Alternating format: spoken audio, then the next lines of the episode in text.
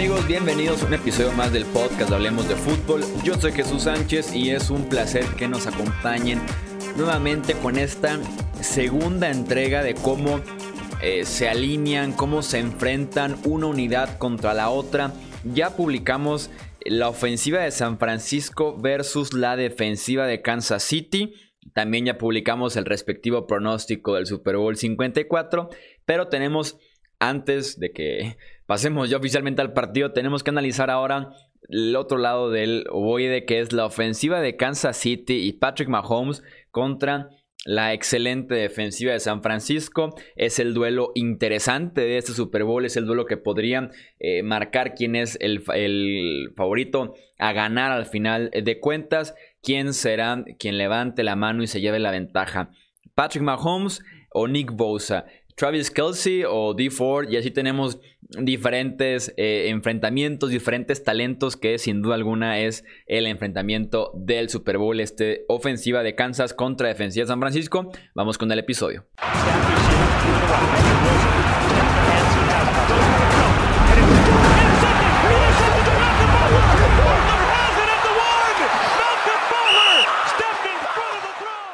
Patrick Mahomes contra una defensa top 2, para muchos será top 1. Eh, a grandes rasgos, Chuy, ¿cómo, ¿cómo, estamos empezando a descifrar este juego? O, cómo empezamos a, pensar en los duelos, cruces que se pueden dar en este partido? Porque en la defensa San Francisco juega mucho en zona y, bueno, la historia, la experiencia nos dice que Patrick Mahomes es excelente destrozando la, la defensiva en zona. Sí, además de que creo que San Francisco se va a ver obligado en algún punto del partido a dejar de jugar en zona y aunque se sientan incómodos, va a tener que proceder a jugar de alguna manera de hombre a hombre. Y la clave de todo esto van a ser los RPOs. Estas jugadas de opción entre pase y acarreo. Los Chiefs fueron líderes de la NFL en este tipo eh, de jugadas. Son la ofensiva que más las utiliza, en la que el quarterback centra el voy desde la formación escopeta y en un par de segundos tiene que decidir si entrega el balón para correr o se la queda y eh, lanza un pase. Entonces, eh, lo mejor que se puede hacer en contra de este tipo de ofensiva, de este tipo de jugadas, es jugar hombre a hombre. Así permites que tu defensiva secundaria, tus esquineros estén jugando sí o sí eh, con la cobertura del receptor y que tu front seven se encargue de descifrar de alguna manera lo que va a hacer el quarterback, pero tú detrás estés protegido por si se la queda o por si la suelta, eh, tú estás protegido en la parte de atrás. Entonces, creo que esa parte puede orillar un poco a San Francisco a sentirse incómodo por momentos del partido si quieren abandonar este tipo de cobertura 3 que juegan normalmente. Eh, y en ese aspecto, ya sea zona o ya sea hombre a hombre, o estemos hablando de una excelente defensiva como la de San Francisco, eh, nada detiene a Patrick Mahomes actualmente. En cuestión de talento, en cuestión de momento que está viviendo, entonces creo que intenten lo que intenten los San Francisco 49ers. Eh, Mahomes está listo para tener un buen juego en Miami. Sí, y, también este tema del play action. Patrick Mahomes ha, corrido últimamente, corrió para 53 yardas en cada uno de sus últimos juegos de postemporada, tuvo un touchdown en el partido anterior, pero también el, play action lo está usando en casi el 32% de sus dropbacks, que es el cuarto por ciento o la tasa número cuatro más alta en toda la NFL, y en esas jugadas pues tiene un quarterback rating de 105.9, entonces te ponen el compromiso de tener que defender una corrida o al acarreo, te ponen el compromiso de tener que vigilar a Patrick Mahomes que no se escape del bolsillo. Si se escapa del bolsillo, tienes que vigilar esas segundas o terceras opciones de pase porque Mahomes encuentra distintos ángulos eh, que dejan muy comprometidos a los, a los cornerbacks en la secundaria. O sea, están normalmente esperando el pase, digamos, del lado derecho y para cuando acuerden, Mahomes lo está lanzando desde el lado izquierdo. Y, esto pues también pone en, entredicho, en peligro la, defensiva profunda de, San Francisco, que sabemos del lado de Richard Sherman, ahí del lado izquierdo de la defensiva es, es un baluarte, es una garantía de jugador, pero han estado sufriendo en esa posición de cornerback número dos y lo hemos estado destacando a lo largo de toda la postemporada. Eh, Andy Reid es demasiado inteligente, Patrick Mahomes es demasiado capaz.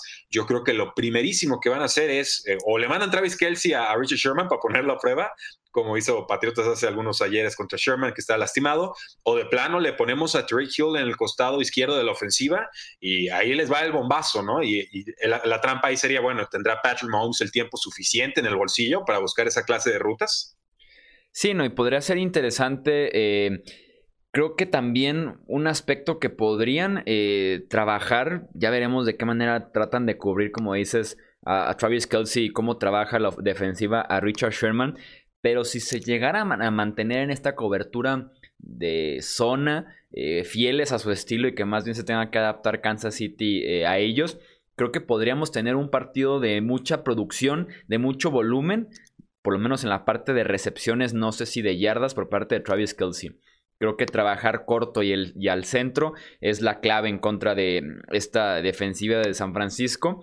Y en esa parte veremos de qué manera podrían ajustar a, Travis Kelsey y eliminarlo un poco de la ecuación para nada más dejar, eh, pues de alguna manera, el enfrentamiento del número 2, ya sea contra Tariq Hill o contra Sammy Watkins. Si fuera Kansas City, yo esperaría eh, dejar a, Hill la mayor parte del tiempo con el número 2 y que Sherman se encargue más bien de, Watkins, a pesar de que por ahí han tenido buenos momentos en contra de Sherman en el pasado. Pero sí, yo esperaría por lo menos pases cortos eh, y rápidos al centro con Travis Kelsey, por lo menos al inicio del partido, para empezar a trabajar las coberturas o si en las primeras dos, tres series ofensivas no encuentran eh, mucho en la parte vertical, en jugadas de 12, 13 eh, yardas por recepción, tal vez ahora sí pasen a tomar lo que la defensiva le está entregando, que podrían ser estas rutas cortas. Sí, totalmente, Chuy. De hecho, hablábamos mucho con la ofensiva de San Francisco sobre los movimientos que hacen antes del snap, ¿no? El 75% de sus jugadas, 10% más que cualquier otro equipo del NFL. Pues los Kansas City Chiefs no se quedan nada atrás. son el quinto equipo que más utiliza movimientos antes del snap con un 57%. Y no solo lo están usando un montón, sino que ambos equipos son altamente eficientes cuando deciden usar este tipo de, movimientos antes de que se centre eh, el balón. Entonces, sí, creo que aquí va a tener que elegir su veneno San Francisco. O sea, le vamos a dedicar cobertura especial a Travis Kelsey o le vamos a dar un poco más de atención a Terry Hill que nos puede matar en profundidad. Yo pensaría que doble marcaje a, Terry Hill, o sea, alguien que lo esté chocando desde un principio con un safety vigilando muy de cerca, y entonces este, pues vamos haciendo rotación de jugadores sobre Travis Kelsey. Creo que ahí sería la, la opción de pase principal para Mahomes. Sí, ni más porque Mahomes de alguna manera ajustó este año y dejó tal vez de buscar las rutas tan largas, empezó a tomar un poco más lo que la defensiva le estaba dando semana a semana. Y en ese aspecto no creo que intenten eh, muchas rutas verticales en contra de San Francisco. Se trata más bien de trabajar eh, la zona corta y, en ese aspecto creo que Tariq Hill ahora sí que es, difícil decir no va a tener un papel tan importante porque te puede en una sola recepción anotar 80 yardas y sacarte 6 puntos pero no sé si con él vaya a ser eh, el rol como protagónico eh, durante este eh, partido a la ofensiva. Uno de los aspectos que también tiene que cuidar muchísimo San Francisco, mencionadas un poco en el comentario anterior, y en la parte del pass rush, es un pass rush inteligente. No se trata, por lo menos por los extremos, no se trata de estarle llegando constantemente a Patrick Mahomes, sino la tarea más bien de DeFord y de Nick Bosa es un pass rush inteligente para contener a Patrick Mahomes y dejarlo en la bolsa de protección, evitar que justamente salga hacia la derecha o hacia la izquierda donde es efectivo con su segunda o tercera opción o también en estos playoffs ha tenido la opción de eh, estar corriendo el ovoide. Tiene hasta un touchdown espectacular de 27 yardas eh, en contra de Tennessee en la final de la conferencia americana. Entonces, un pass rush súper inteligente por parte de Bosa y D. Ford, que además Afortunadamente para los 49ers, D. Ford va a estar mucho más sano. En estos playoffs regresa jugando 20-25 snaps. Eh, tiene dos semanas de descanso ahora, más el bye week que tuvieron al inicio de la postemporada. Entonces, D. Ford debe estar, no sé si al 100%, pero sí por lo menos a un 80%. Que claro, la defensiva gana teniendo a un jugador como él en el campo y te permite justamente tener a Bosa y a Ford en los extremos y creo que un movimiento clave, una de esas piezas que podrían ser la diferencia en el Super Bowl, es recorrer a Ari Armstead en la mayoría de las jugadas, o por lo menos en jugadas de eh, pase notorias que puedan saber que es un pass rush, meterlo al interior de la línea donde puede, creo yo, trabajar más al centro y guardias de Kansas City que realmente pasar a Mitchell Schwartz y Eric Fisher, que son los dos tackles que en la línea de Kansas son buenos los tackles y cuando te metes al, interior empieza a ser promedio el nivel que tienen los linieros. Eh, me, gusta esa punta, Chuy, porque tienes toda la razón. O sea, defienden bien en línea ofensiva los Chiefs de forma adecuada, pero los guardias y el centro son bastante más débiles que los tackles ofensivos. Y como dices, este es un pass rush inteligente. O sea, sí, cinco primeras rondas eh, en la línea defensiva, lo he dicho toda la postemporada, pero hacen muchos intercambios, hacen muchos blitzes, hacen muchos stunts. O sea, cuando un jugador eh, hace engaño de que va a ir por un lado y luego se brinca dos, tres jugadores eh, propios y le sale por otro lado al, mariscal de campo y ahí quizás no hay, no hay buen marcaje, puede llegarle mejor al tacleado o acelerar la, la jugada tienes muchas piezas intercambiables. Si D Ford va a estar jugando en mejores condiciones o más snaps, eh, olvídate, ¿no? Podría ser una versión más cercana a la de San Francisco en todo su esplendor que, que solamente los 20, 25 snaps con los que D Ford de todas formas sí nos ha dado buenas prestaciones. Eh, un poquito más atrás con los linebackers, eh, buenas temporadas de los dos linebackers. Veo a Juan Alexander patrullando más en, jugadas de pase. Veo a Fred Warner amenazando más en jugadas de blitzes, tratando de contener un poco más el, juego terrestre que presiento con los Chiefs no, no, va a ser tan importante el juego terrestre, salvo en situaciones de corto yardaje, porque eh, no, no, encontraron nunca en esta campaña su corredor titular o un ataque terrestre muy eficiente creo que Andy Reid entiende que, a San Francisco no se le gana corriendo, ¿no? Que es, mejor brincarte la línea defensiva que, que estar chocando contra ellos todo el tiempo. Eh, aún así, los, los acarreos que intente Chiefs, yo pensaría que van a ir haciendo ataques hacia las bandas, el outside zone, zone read, similar a como lo maneja San Francisco, pero sinceramente espero eh, quizás hasta la mitad de la producción que tenga San Francisco en este partido eh, por esa vía terrestre. ¿Qué factor X podría entonces presentarnos esta ofensiva de Chiefs, Chuy? Porque tenemos a Travis Kelsey, tenemos a Terry Hill. Yo creo que quizás Nicole Hartman sería el, tercero ahí en discordia, ¿no? Por la velocidad que tiene. Eh, me dice Sammy Watkins, pues aparece una y dos no. Eh, de Marcus Robinson, en, fin, o sea, ¿qué jugador crees que pueda mm, quizás no estarse mencionando tanto, pero trascender al momento de que se planteen ya estos duelos en el campo? Me intenté plantear esa pregunta a lo largo de, de la semana eh, cuando pensé, por ejemplo, en la ofensiva de San Francisco, tuve una respuesta ligeramente rápido. ¿Me creerás que sigo sin imaginarme a alguien que pueda hacer esa diferencia en el costado ofensivo, que no reciba la atención, pues, y que tenga un impacto en el partido? Porque me quiero imaginar a McCall Harman, pero no hacen mal trabajo San Francisco defendiendo el slot. Eh, metiendo ese cuarto o ese quinto defensivo secundario no lo hace nada mal. La defensiva como tal, la unidad secundaria, por lo tanto, es, muy buena porque tiene buenas piezas prácticamente en cada posición. Eh, no, sé, no sé si pudiera ser Sammy Watkins, pero confiar en Watkins es imposible. Yo aquí lo he criticado bastante. Y entonces yo no me imagino un factor X por parte de Kansas City. Yo me los imagino más bien los jugadores claves rindiendo, como Mahomes, como Travis Kelsey, por ejemplo. Eh, ¿Tú sí tienes alguien que por ahí no estemos mencionando que pueda ser importante? Eh, yo, pensaba en Hartman, creo que podría ser él porque, o quizás eh, Damien Williams en, como amenaza aérea, ¿no? Tratando de saltarse un poco esa línea defensiva, pero la realidad es que esta línea defensiva ah, defiende bastante bien los pases pantalla, ¿no? Los bubble screens, eh, vemos jugadas en las que hasta Joey Bosa brinca y casi se roba el, balón, ¿no? Le, lee por completo la, trayectoria. Entonces, yo más bien estoy pensando que la ventaja numérica que pueda generar Kansas City sería más bien por estrategia, ¿no? Por, eh, lo comentaba con el episodio de, ayer, con un mal kicker, entre si fuera eh, estas formaciones trips con tres receptores de un lado y una ala cerrada, un receptor abierto del otro lado de la línea ofensiva, eh, creo que por ahí donde alcances a disfrazar alguno de esos tres receptores o de plano te vayas por el uno contra uno porque veas una desventaja de altura o de, o de velocidad con Travis Kelsey, creo que ahí es donde estás generando el, el factor diferencial, pero un jugador que pueda pensar así consistentemente que aparezca estilo un, James White o, o, qué te gusta, ¿no? Un Nick atrapando un pase o no sé, e, X cantidad de héroes anónimos que han aparecido a lo largo de la historia en, Super Bowls. Eh, en estos momentos, no, del lado de los Chiefs en ofensiva no, no alcanzo a planteármelo. Sí, es complicado dar con uno. Es complicado porque, insisto, me parece más bien que los protagonistas son los que tienen que levantar la mano en ese sentido.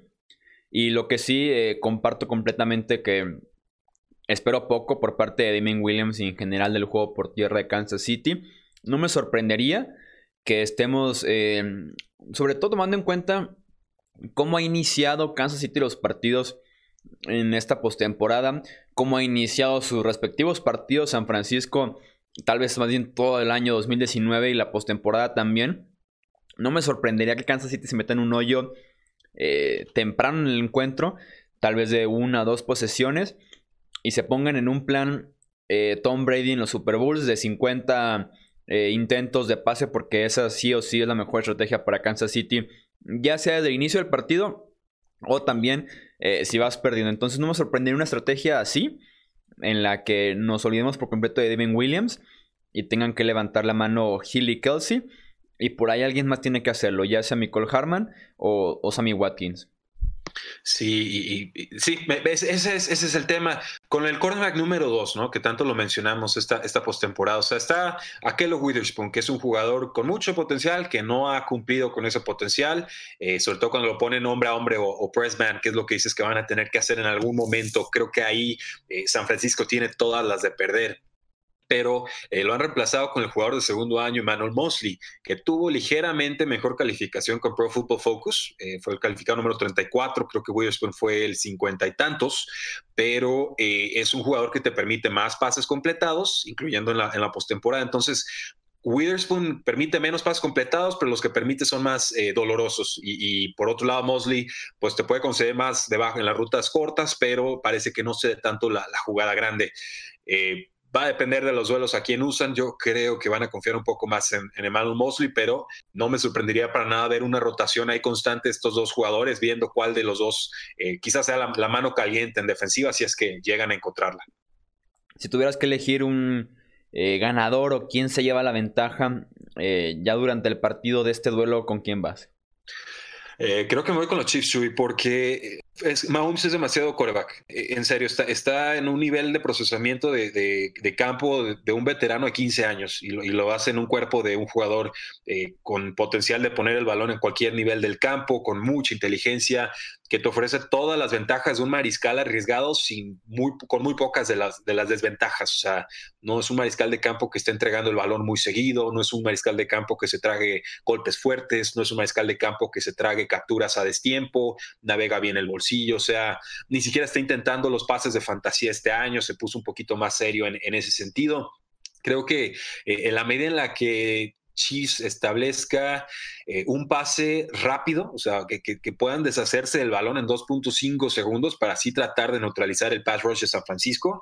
Eh, en ese sentido, tercer cuarto, cuarto, cuarto, podría empezar ya a ver el, pase profundo de Mahomes, ya con la defensiva de San Francisco un tanto más cansada. Entonces, eh, respeto mucho lo que tiene San Francisco en defensa, en serio lo, respeto, pero eh, y, respeto también todo el talento que tienen, pero me parece que la mayoría del partido lo van a jugar en zona por más que traten de disfrazar intenciones por momentos y, que a Patrick Mahomes simplemente no, no se le gana en zona. Yo creo que esa es una lección eh, que en su momento aprendieron dolorosamente los Steelers cada que se enfrentaban a los Patriotas de Nueva Inglaterra y creo que es una lección que nos ha dado también eh, varios de los equipos que han logrado contener un poco a esta ofensiva de, los Chiefs, ¿no? que normalmente te anota de 25 a 29 puntos. Eh, en ese sentido, creo que la, la ventaja táctica tendría que ser de los Chiefs, ya en el partido, pues ya sabes, un saco, una entrega, una intercepción o un, fumble six o lo que sea, eh, pues nos cambia el guion de juego por completo. Pero hacia a priori, pienso que Chiefs le va a hacer daño a la defensiva de los, de los San Francisco 49ers y que podríamos estar viendo un partido eh, un tanto más similar al, al, 49ers Saints o un 49ers eh, Cardinals, las que las dos veces que se enfrentaron hubo muchos RPOs de, de Cardinals y así fue como le hicieron muchísimo daño a San Francisco. Sí, comparto al 100% ese aspecto. También, si tuviera que elegir a alguien que se lleva la ventaja, es la ofensiva de Kansas City. Eh, por más que respeto la defensiva, el talento que han acumulado, lo que hace Robert Sale desde el lateral como coach de esta defensiva, eh, no me imagino alguna unidad deteniendo al Patrick Mahomes eh, actual, lo que tenemos hoy por hoy en talento, en momento, en química con sus armas, en lo que genera eh, adentro el esquema de Andy Reid, fuera del esquema también lo que construye él por su parte durante la jugada.